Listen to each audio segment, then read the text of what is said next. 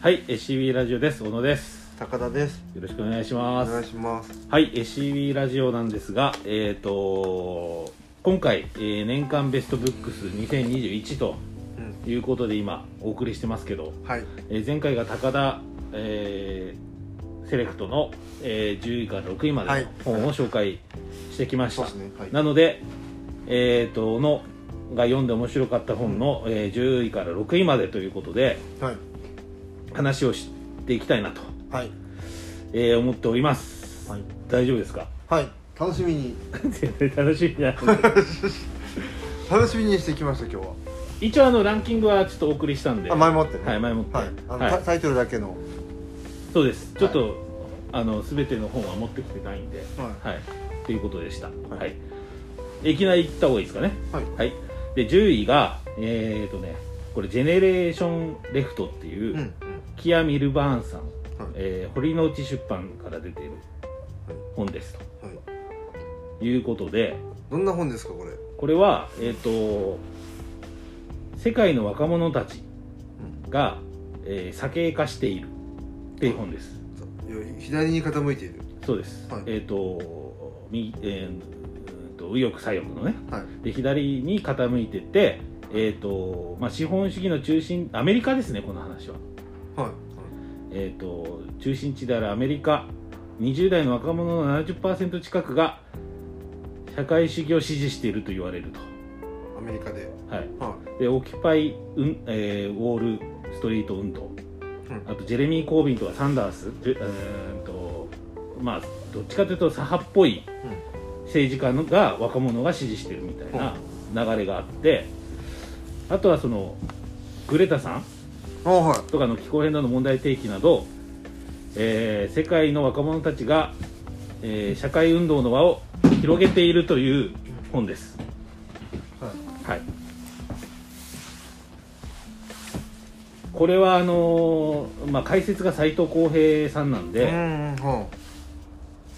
まあねこあのあそのきっかけで読んだの？その解説この人だっていう。なんか堀之内出版結構好きあそうですかね。ですの大で洪水とかね。大洪水とか。まあそれもさ斉藤浩平さんなんですけど、うんうん。あとはそのマーク・フィッシャーとか、うん。あと何ですか？いろいろありますよね。うん。はい、あとはそのナオミ・クラインとかの本もあったりして好きなんですけど、うん。えっ、とジェネレーションまあ Z, Z 世代とかって知ってます？はい。あの言葉自体は聞いたことがあります Z 世代っていうのは1990年96年かな？うん。から生まれたあー人たち。96年以降。以降。はい。生まれた人たちの、はい。まあ、総称で Z 世代とか、まあ、えジェネレーション X とかいろいろあるんですけど、うん。あのあとミレニアムとかうん。あるんですけどその Z 世代っていうのがジェネ、えー、と先鋭化してるって言われてるっていうことで一応この本にはあの何ですかね。えっ、とそのななんですかね。こう表出してきた理由みたいなのがうん。うん書かれててえっ、と何ですか。今までのその世代はあのリーマンショック以降結構その経済がダメになった後はい。にその何ですかね結構そのかお金持ってる人たちが何ですか？金融市場とかで資産形成を行ってきて世代と言われててはい。でリーマンショック以降もその信託不動産とか投資とか運用できて老後の資金を貯めていると。はい。その世代は。うん。まあおじいさん世代というか。うん。なんだけど、えっ、と、金融資本主義ってその、何ですか？以前に戻そうとする流れってあるんですね。リーマンショックをそのままお金を投下して、えー元の経済に戻していこうっていう流れがあるんですけど、それを、こう、えー支持しているのがその世代、おじいちゃんおばあさん世代。はい。なんです。うん。って書いてあって、うん。で、若い世代にととっては、もう正社員っていうポストが減少していると。うんでギリシャとかスペインとか欧米圏とかでは、まあ、失業率が50%を超えていくと。いうことで、えーとまあ、どっちかっていうとその世代間階級闘争っていうよりはその世代間でその貧富の差が出てきてることはい。が、えー、と社会変革を望む若い世代がうんジェネレーションレフトとして出てきているはい。理由であるみたいな感じのことが書いてありました。はい、なんで、まあ、あとは斎藤浩平さんの本とかにもありますけど、うん、と何でもそのお金、えーで解決していくというかお金を稼ぐこと自体が目的化する世界に対しての違和感を若い世代が表明しだしてるって感じですかね。おーち違う価値観あるよと。例えばそれが、えまあ、SDGs はちょっとねあの広告みたいな感じなんですけども、ちょっとねえー、と例えば古着を支持している若者が増えるとか。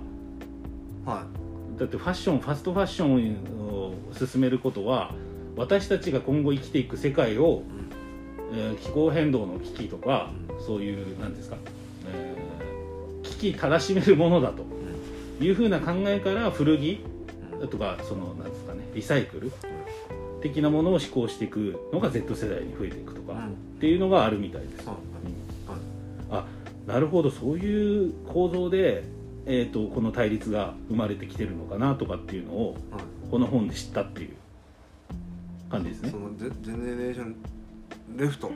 はい。とくくられる人たち。そうですそうでとそれ以外。すそれ以外そうですね。もっと年上。年上。であの人口比でいうと日本でジェネレーションレフトっていうのが生まれ得ない理由としてはやっぱ経済っていうのは結構若い世代が担っていくものが多いじゃないですか。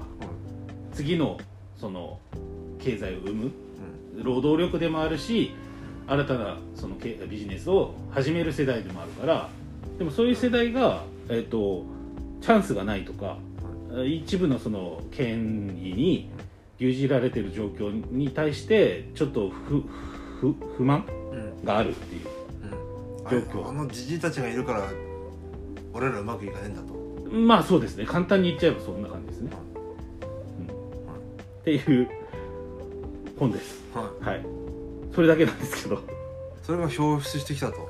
ひょうん、そうですね。それがなんか若い世代がそのバーニー・サンダースとかちょっと社会主義的な例えばそのコモンセンスっつってその斎藤浩平さんが言ってるようなこととかもそのまあ持続可能にしていくためにえっ、となんですかね。その資源をうまくそのビジネスとしてめちゃくちゃそこ使っちゃうんじゃなくてう分け合っていきましょうよとかっていう話とかも盛り込まれてる。でそれは社会主義的ですよねっていう意味合いだとは思うんですけどっていう話です、ねでこのジェネレーションレフトの人たちはどうなったらよしってなるんですか？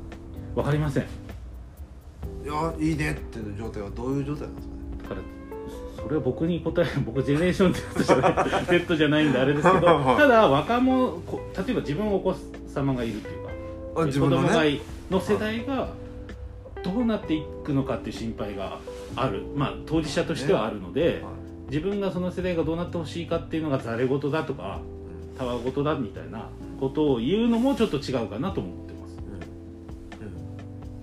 そうかちょうど自分らは中中間にいるわけです中間層なんだけどまあまあほとんどでも親の年収を超えられない世代でもある、うん。あでも分かんないです、あの高田さんは6倍ぐらいいってるかもしれないです。なぜ？古本で、古本古本の儲けで。はい。はい、っていうところかな。だからそういうの違和感を表明して動き出してる若い世代が市民運動をしてるっていうこと自体はあうん。行動原理としては分かるなと思うし自分たちの子供世代がいやこのままこう貧困とかがさらに進んでいって、えー、と例えば医療とかがえ日本だとまだそこまでいってないですけど、えー、と有料うん。それこそ保険効かなくなっていくっていうのもあの、まあ、社会主義じゃなくてやっぱそこは、えー、と資本主義的な世の中っていうのは自己責任論なんであのそれが進んでいっちゃって幸せなのかな子供たちはみたいな感じはあるっていう感じですね。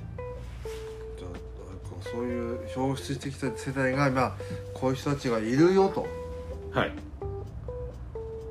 ていうのが書かれた本。そうですそうです。だからめちゃくちゃ答えがあるっていうよりは答えっていうのはないはい書いてはないですね、うん。そんなには。うただこういう危機があってそういうことに対して違和感を表明してきてるん世代が出てきてて、うん。まあ少し、まあ、1個2個変えていくものもあるんじゃないかうというところですかね。んなるほっていう本。どはい。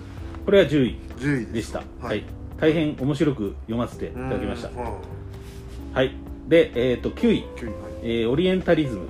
はい。エドワード・サイド平凡社ライブラリーです、うこれはねあのずーっと持っててうん。なかなか読めなかったんですけどようやっと上下巻で多分1000ページぐらいあるんですけど、です結構読むのに苦労しましたけどうん。うん読み通しまして面白かったです。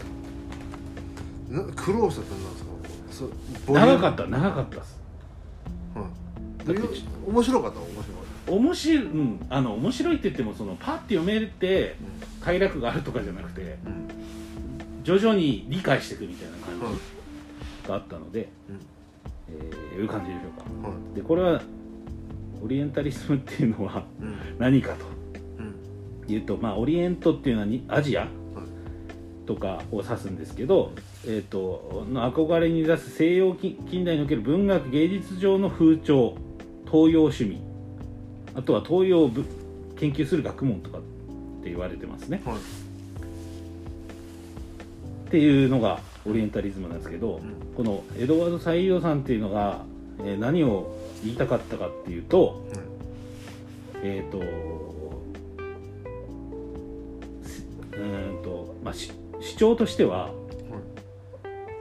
西洋中心主義に対する批判みたいなところであってほまあ分かりやすく言うと文学とかで出てくるアジアっていうのがあのー何ですかね歪められてるよっていう話ですううん。ぶいやす主に西洋の文学に出てくるアジア。そうです。だから西洋の作家が書いているうん。そのアジアの表現。はい。アジア人というのはこういうものだっていうのがうん。こう表現されてるじゃないですか。それは文字にしてもそうだし。うん。うん。あとは絵画とかに絵に描かれてるものとかっていうのがそのうどうしてもその何ですかね。ステレオタイプなうん西洋がこうアジアをこう思いたいというオリエンタルはい。東洋的なのはこんな感じだよね。まあ。なんかなん不可思議だよねみたいな。デフォルメされたアジアのそうですそれを実は本当に言ってそれを感じてる人はそんな風に思わないよねっていうことを言った本ですよね。はい。でそこがサイードさんが言うには、えー、と植民地主義とつながってるんですよぽうん、っていうことを言ってた。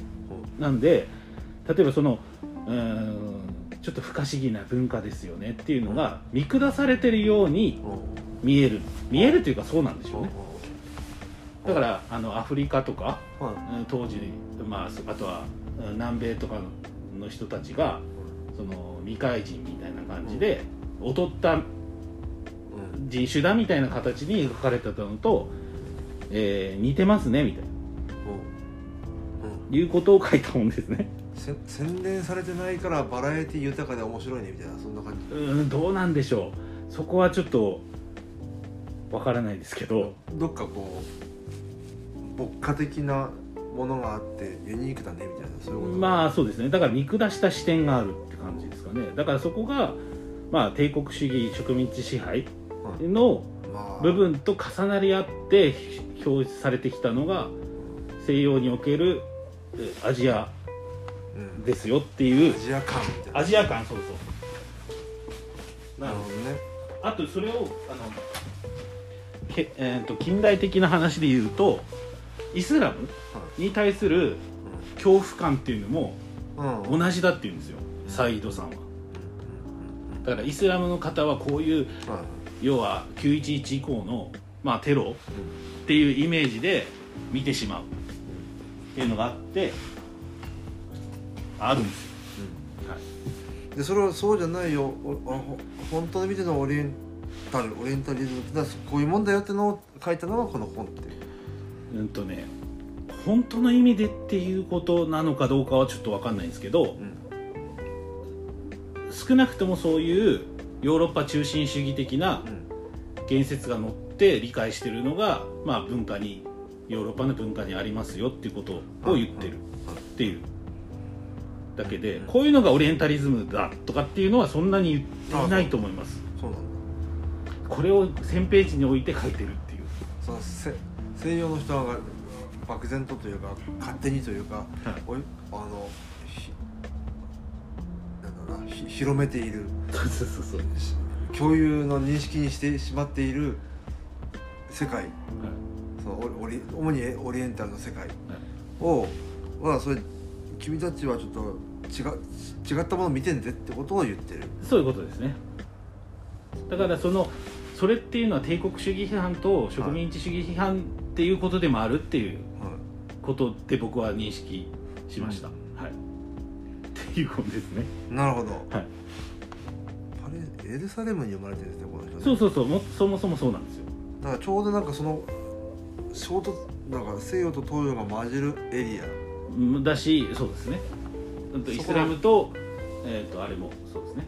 うキリスト教というか、も対立するエリアなんで、ん、そそっからそこに出自があることもやっぱりあるのかね。そうそうそうそう。でそこで面白いことをエドワード・サイトイさんが言ってたのが、その知識人とは何かっていう本も平凡社ライブラリにあるんですけど、そこで言ってたのはその、えー、と出自？自分の出自に立脚した時にその人っていうのは判断を間違うんだっていうんですよ。例えば、えー、と例えばエルうんなんて言うんだろうな。アラブ人が迫害されててアラブ人だった場合はそれをひひどい迫害だって言うんだけど、うん。アラブ人側からどっかの民族であるとかレースに対して、えー迫害してた場合っていうのはあんまり見えなくなっちゃうってことを言ってて、はいあ確かにそうだなみたいな。そうだね。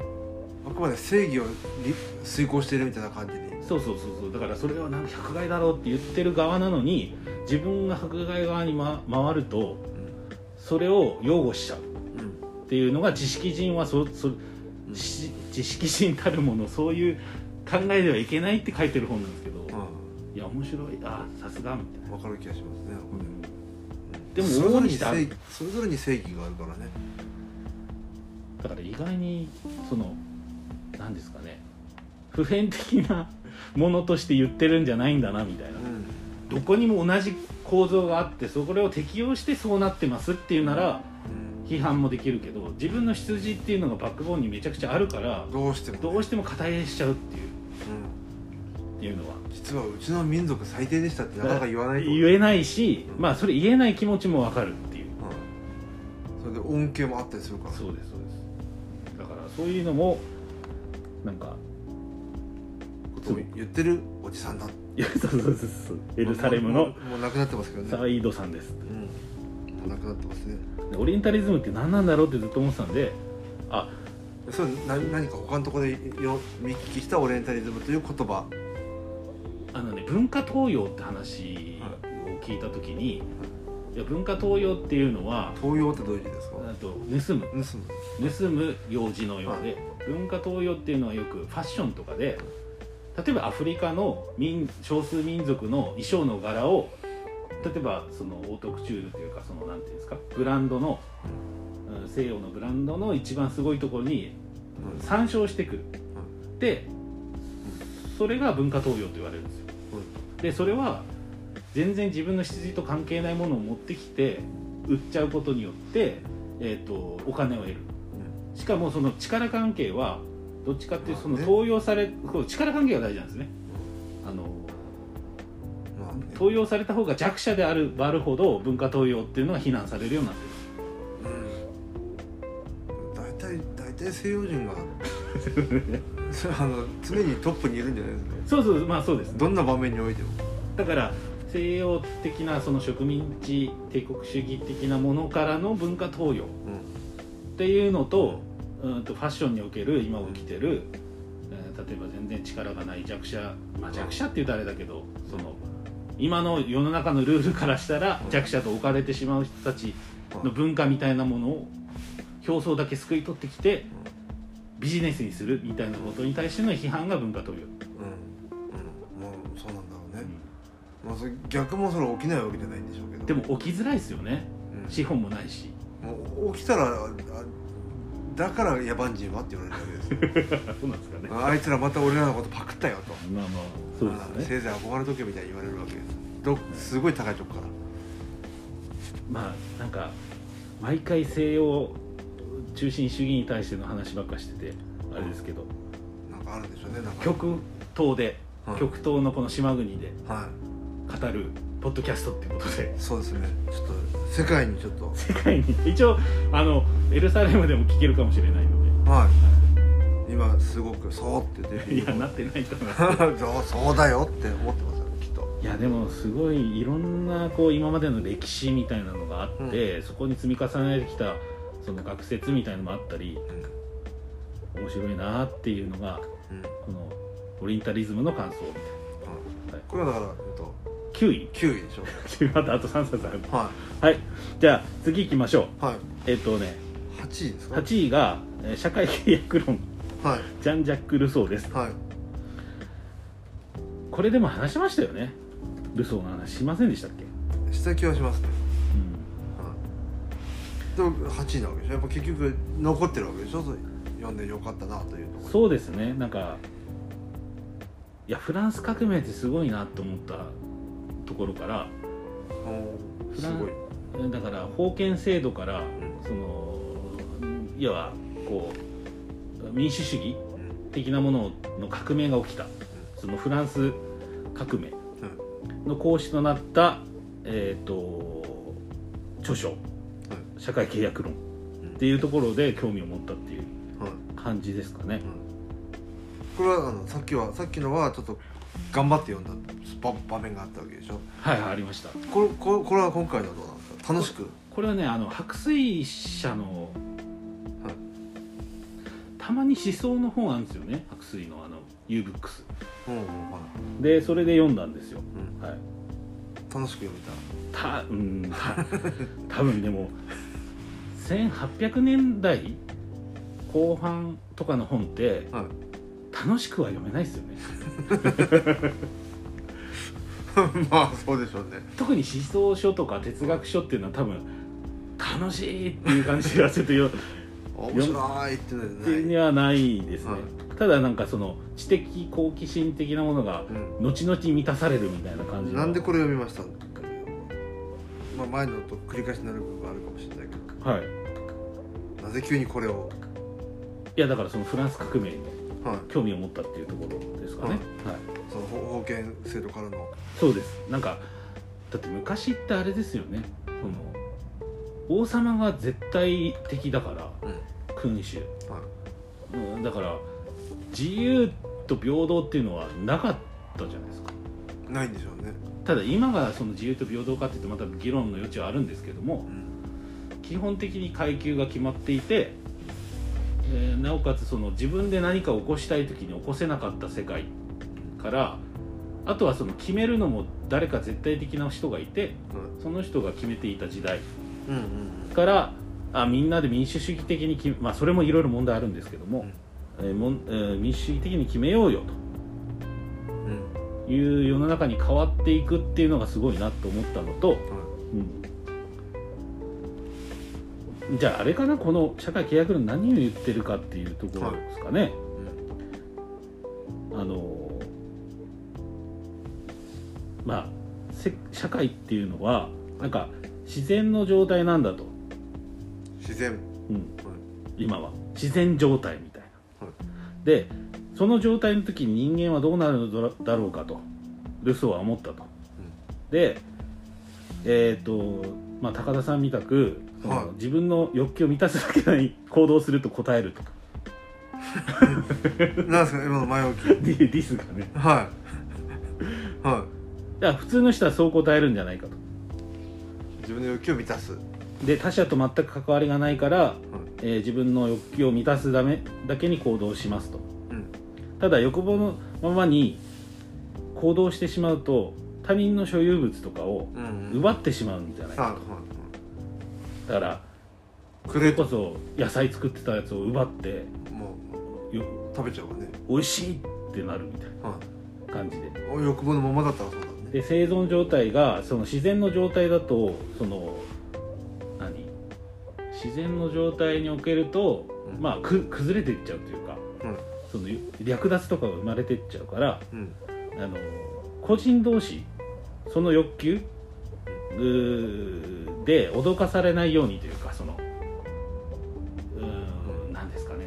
奪われないようにするために協力関係を結ばなくちゃいけないと。はい。仲間同士で。仲間同士で。はでで協力を結ぶとその協力関係っていうのは社会契約なんだと。いうんうんうん。言ってたんですよルソーは。はいはいでそれが国家になっていくんだと。うんで国家の欲求が脅かされないために契約関係の一形態として国家があるうん。はい。ということを言ってたんですよね。ははい、でで多くの市民で構成された契約関係が成立しづらいですよね。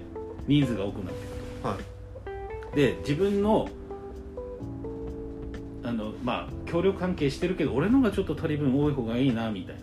まあまのを考えるじゃないですか、はい、だけどそれだと不平等が生まれちゃうと。あいうことでうん。うん何ですかね。ひそのなんなんだろうな。みんなで考えたなんか一つの結論みたいなものが社会にはあるんだって。例えば、えケーキは平等に分けるべきとか。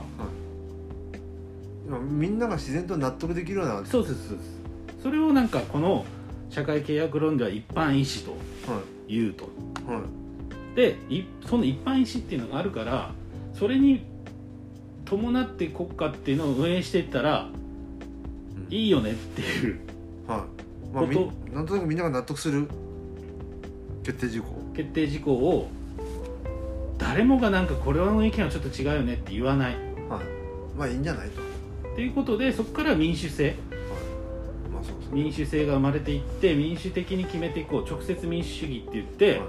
今っていうのはその代表制って言ってその、うん代表者が集まって決めるけど、直接民主主義っていうのはその例えば20人いたら20人の1人決める人はランダムなんですだから A さんが選ばれるとかもあれば Z さんとか、C さんとか、えー J さんとかが生まれる、あの代表者として選ばれるとかもあるっていう形の民主主義の原型みたいなものを、そのルソーさんはうん。作ったと、はい。あ作ったっていうかその本に書いたんですよね。はいそうがいいんじゃないってことを書いたと。そうですそうですそうです、はい。なので、えー、と人間の本性のままでいると厳しいのでうん。一般意思によって民主的に運営していくと。うん。世の中はうまくまとまるんじゃないか。はい。っていうことを書いたのがそれが社会契約をみんな個人はしてるんだっていうのが社会契約論。はいっていうことみたいですよ、はい。はい、まあ契約とかまあそういう約束とか認識そうです。そうとかそういうですそういうことです。意味意味合いで。だからや社会契約論ってどういう意味かなと思ったら結局そういういなんですかね。何かを契約するっていうよりは社会の一員でいるためにうん。一般意思に従うみたいなことそういったなんですかね。ことがそれそういうことを総じて社会契約なんだよっていうことなのかねっていうふうにまあ簡単にですけどねもっとだってルソーの研究とかされてる方とかいるからはい。やそれお前ちょっと短絡的だろうっていうふうに思われるかもしれませんけどい、ね、いいんもじゃないですか生きてた方ああだからもう自分はこう読んだっていう。あ僕は僕はこうこういうのってねいろんな学説とかあるじゃないですか。まあ、5年後読んだらまたちょっと少し理解が違うかもそうですね。今のちょっと足りない考えでいくとそういうふうに理解した。受け取った、受け取ったっていうことです。なんか腑に落ちたみたいな、まあそうですね。はまあでもいろいろ批判されてもいるしいろんなその後に出てきた、えーなんですかね。批判するものとかもあるんでそういうのも全部読まないとい分かんないかもしれないですけど、まあ、この内容としてはそういうことでしたと。でその民主主義的なものがフランス革命の、えーになったというところで興味を持ったっていう感じですかね。はい。はい。わはい。かりましあんまり 興味ないやつばっかりですすいません。たいや興味あるあなくないですよ。はい。じゃあ7位。なんない7位がまとまらない言葉は生きる。新井祐樹さん柏書房です。これは知ってます？知ってますよね？当然。うん。あのどっちかっていうと。あの紺色のやつね。紺色のやつ。はいこれは、まあ、その全文みたいのがあってまとまらない言葉っていうのは、まあ、今の現状で言うとさっきツイッターでの時に話しましたけどうん。世の中で言葉が壊れていると感じますと。でここ何年もしんどい言葉が増えてきたなと感じてますと。で生活保護バッシング障害者バッシングヘイトスピーチ憎悪表現さっき言った悪意みたいな。表現が、まあ、メディアを賑わしてるということでこれに全部なんか疲れる全部付き合っていくと疲れるなっていうことを書いてては例えば今朝の番組だというん。例えば「目覚ましテレビ」とかはい。いろいろあるじゃないですか。ありますね「あのラビット!」っていう TBS でやってるの知ってます？あれを見ちゃうんですよね。うんおーはい。なんか最初全然評判良くなかったけどなんかだんだん人気をも集めてきたみたいな記事を見ましたね。言いました？あれ何をやってるかっていうとなんかおでんの具 インスタントなんあれなんていうんですか？レトルト食品っていうんですか、のおでんの具のな1位は何みたいなのを永遠朝やってるんですよ。なんか癒されるっていうか、なるほど。うん、なんか今だとそれこそねコロナの話、そうでしょうね。まあ昨日の感染者何人ですとまあ、あとせ悪意のある事件の話。う、ん。なんかまあそれも現実なんで見なくちゃいけないんだと思うんですけど、それにまつわる言説みたいなものに触れてるうちになんか途方もなくなんか疲れるなっていう感じがあるんですよね。っていうところのまず取っかかりとしてなんかこの本の序文みたいなところに書いてあって、あそうだなみたいなふうに思いました。うつか確かに疲れるなと疲れるなと。そういうものにふ日々触れてると。うん、あとはそのこの新井さんが言ってるのは、うん、と分かりやすさみたいなものに対しての違和感っていうのがあって、うんはでまあ、書く仕事をこの方はされてるんで、いうん。まあ、分かりやすくまとめてくださいとかって言われる注文が多いんですって、うーん要約するみたいなこと？そうです。事柄を。まあ今の世の中何でも2分で分かる何々とか、ん。は結構流行ってるじゃないですか。本当嫌ですよね。そうですよね、あ初めて共感が今日。は10位から6位まであ7位まで 嫌なんですよああいうの。でこれはなんかこの人が言ってるのはそのモヤモヤ感としては、はい。世界ってそんな簡潔にまとめられるもんじゃない。はい。はい。それを複雑さを伝えようとしているのに、それを分かりやすくっていうのが、うん。その読者に対して失礼なんじゃないかとか、はい。見くびりすぎてるとか、っていうことを言ったりうん。してますね。だからはい。ツイッターとかも、これ多分インタビューで見たやつなんですけどうん。この方の。まとまとまらない言葉のインタビューで、まあ、要約作業でそぎ落とされてるものが非常にたくさんあると、で単行本一冊書いてもそぎ落とすしてしまっちゃうとうん。伝わらないっていうかそのグラデーションっていうかそのそぎ落とした部分を含めての書きたいことだったり、えーその前後の文脈があってこその伝わり方をするものっていうのが結構世の中であまりなんていうんですかね軽視されちゃってる。ケツがもう余計なものみたいなことになっちゃってる。みたいなうん。ことですね。はい。うのがここに書いてあったっていうことですね。あとはなんかあの障害者の方との関わりとかも書いてあったりしてその人の言葉の強さとかっていうのも書いてあったりはしましたけど。障害を持った人が発する言葉のそうですそうですそうです、はなんでまあそういう言葉とか今こう巷に溢れているものに対しての、まあ、違和感みたいなものをこうこの本を読んで感じたっていう。うそれだけなんですけど。それは普段からでも感じてたからこの本に何か感じてか読んだんですよね。そうですね。だからなんかそうですそうです。これでこの本で初めて知ったとかじゃなくなんか感じてるものがあってあこの本そそれをなんか書いてくれてるかもしれないって言って読んだ、そうですそうです。そうだと思いますね、うん、なるほど。いやいや共感しないやしてるしてる。はい。はい。まとまらない言葉を生きる、に、まあ、いろんなことが書かれてですね。そのまとまらない言葉ってのはだからそのどういうことなんですか？そこで言ってくるの。このタイトルになってるまとまらない言葉って何なんですか？だからその要約できない言葉ってことじゃないですか。うん。いやわかんないですけどね。そのうーんとバシッと綺麗にまとまって、はい。誰もが分かりやすいように提示されてるものじゃなくてその文すごい多文なのかもしれないけどその要約しないところとか、うん。あとは自分の書きたいこと書いてたり、うん。まあ、ストレートな言葉だったりするところにあの本質があるんじゃないかみたいな。それなんか全部ひひっくるめて生きてこうみたいな。生きていくっていうことだよね。ことなんのかな。なるほ勝手に。どなるほど。読んでみたいと思ってた本なんでね柏書房の本面白いのが結構ある。特に最近そうだね。なんかね急にそそういう気になる本をいっぱい出してるようになってきたよね。ジェンダーとかいろんなテーマで。まあ、とにかく僕はこの今のこうランキングからしてもなんか社会っていう言葉が好きなんですよ多分。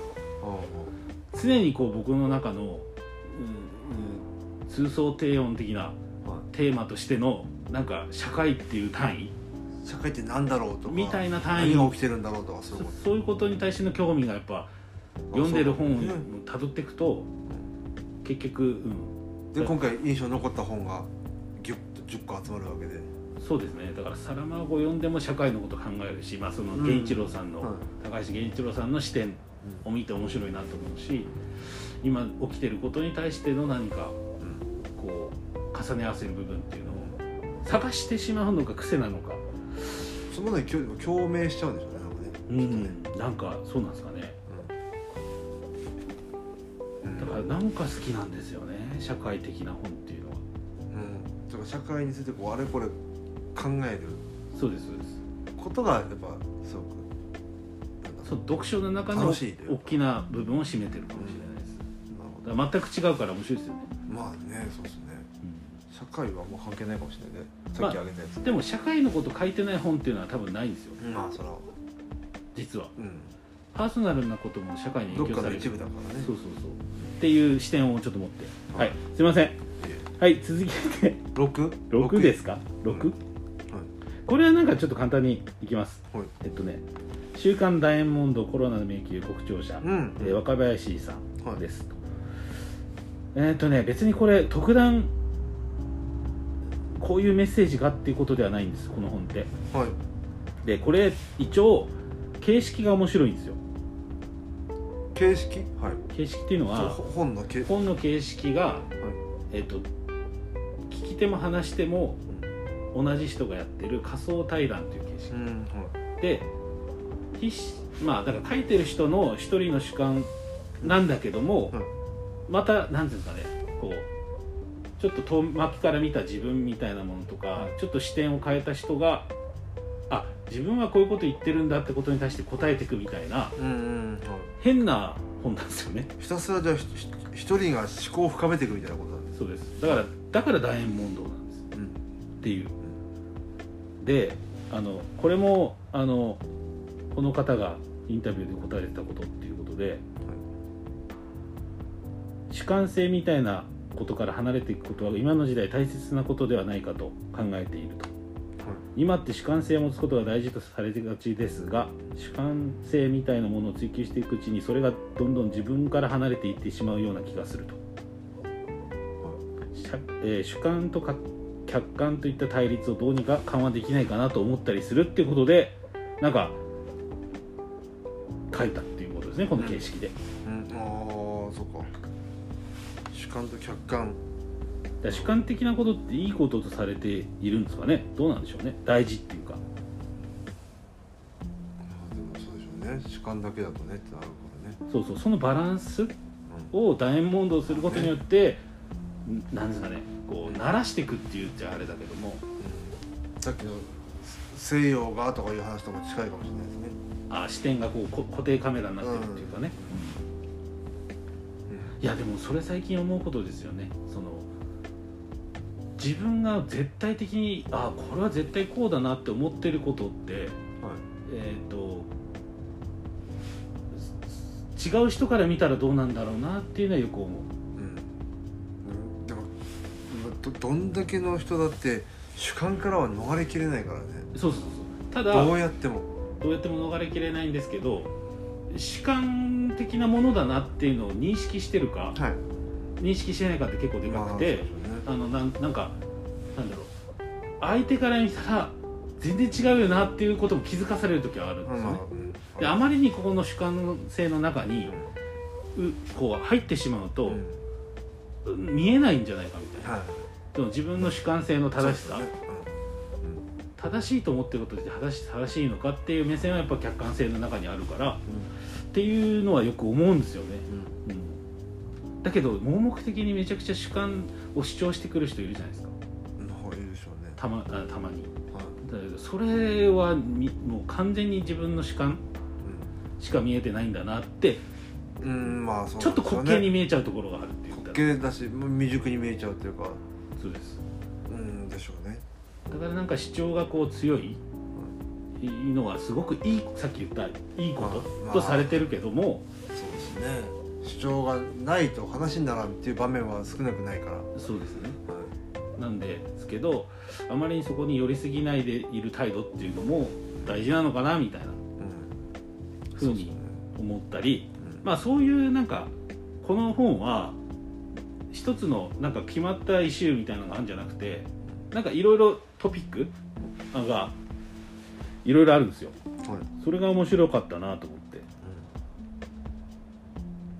っていうだけなんですけどね、えっ、となんだろう。まあポッドキャストの話があって、はい。まあこれやってるポッドキャスト。ままあ声っていうのは安心感があるみたいなとか。それは文字とかと比べてってことですそうですそうです。か、安心。あのーなんていうんですかね安心感っていうのはなんか炎上しないんですってポッドキャストって。お。ポッドキャストっていうのは、まあ、テキストのように残るもんじゃなくて流れていくものではなんか炎上しにくいみたいなことを書いてたり。あとはその身近に感じる声って。まあそこにいるような感じ。人がいるからね。うん、そうですねだからうん僕もあのポッドキャスト今聞いてるものがあるんですけど、はなんかパーソナリティの人はめちゃくちゃ前から知ってるような感覚になってくるんですよ。いずっと聞いてると。そうです。何回も聞いてると。全然知り合いでも何でもないんですけど、うん。この人のことある程度僕知ってるかもっていう雰囲気になってくる。まあ編集されてるものもあるあるんかもしれないけど基本的には、まあ、少なくともこれはまんま出してるわけですからね。そうです。だからあのポッドキャストって領域が多分今はビジネスにかなりなってきて、えー参入してる人が多くなってきたけど、それ前までは要はパーソナルに近い空間うん。まあ完全なパーソナルじゃないけど、うん。じゃあ広告が載った FM ラジオかっていうと違う。はで発信いもそうさね。発信もその何ていうんですか？素人ができるっていうところがあって。スポンサーがあるわけじゃないからね自由だからねで自由に好きなことを言えてうん。っていう親近感がそのままスポンサードがついたままでもうん。まああんまそんないっぱいついてるものないんですけど担保されたまま親近感、安心できるメディアになってるとかっていう話とか、ななんとなく分かる気はします。その がっちり入ってきたとまでは今の段階で言えないけど、そうですねはいまあがっちりっていうなかなかこうスパッと切れ味のいいものをバシッてしてくるものってないから、まあそれこそさっきのまとまらないじゃないけどなんかなんかそうかもねってもので丸ごと飲み込む感じ、そうそうそうそうそういうのって結構大事かなとうん思うんですけど、分かりきんない部分もひっくるめて、うん、分かんない。何年かしたらスッと腹に落ちるんじゃないですか。綺麗に。いや本当ですか？あそうかもなんか面白いですね。だからこういうなんかあの自分自身ではない視点みたいなものをいっぱい感じれる本で、はえー面白いですね。っていうことでした。い、ははい。い、しかも一人の人間の問答だけだもんね。問答です。面白いですねそれは。だから高田問答をやってもいいと思うんですよねこの、んはい。なるほど。自分の質問に答えるみたいはい。でもなんかそれはなんか究極に深まっていきそうで怖いですね闇に落ちてくる。逆に怖い。あ穴みたいなものに、うん自分が自分なんか追い詰めていくような感じがして怖いですね。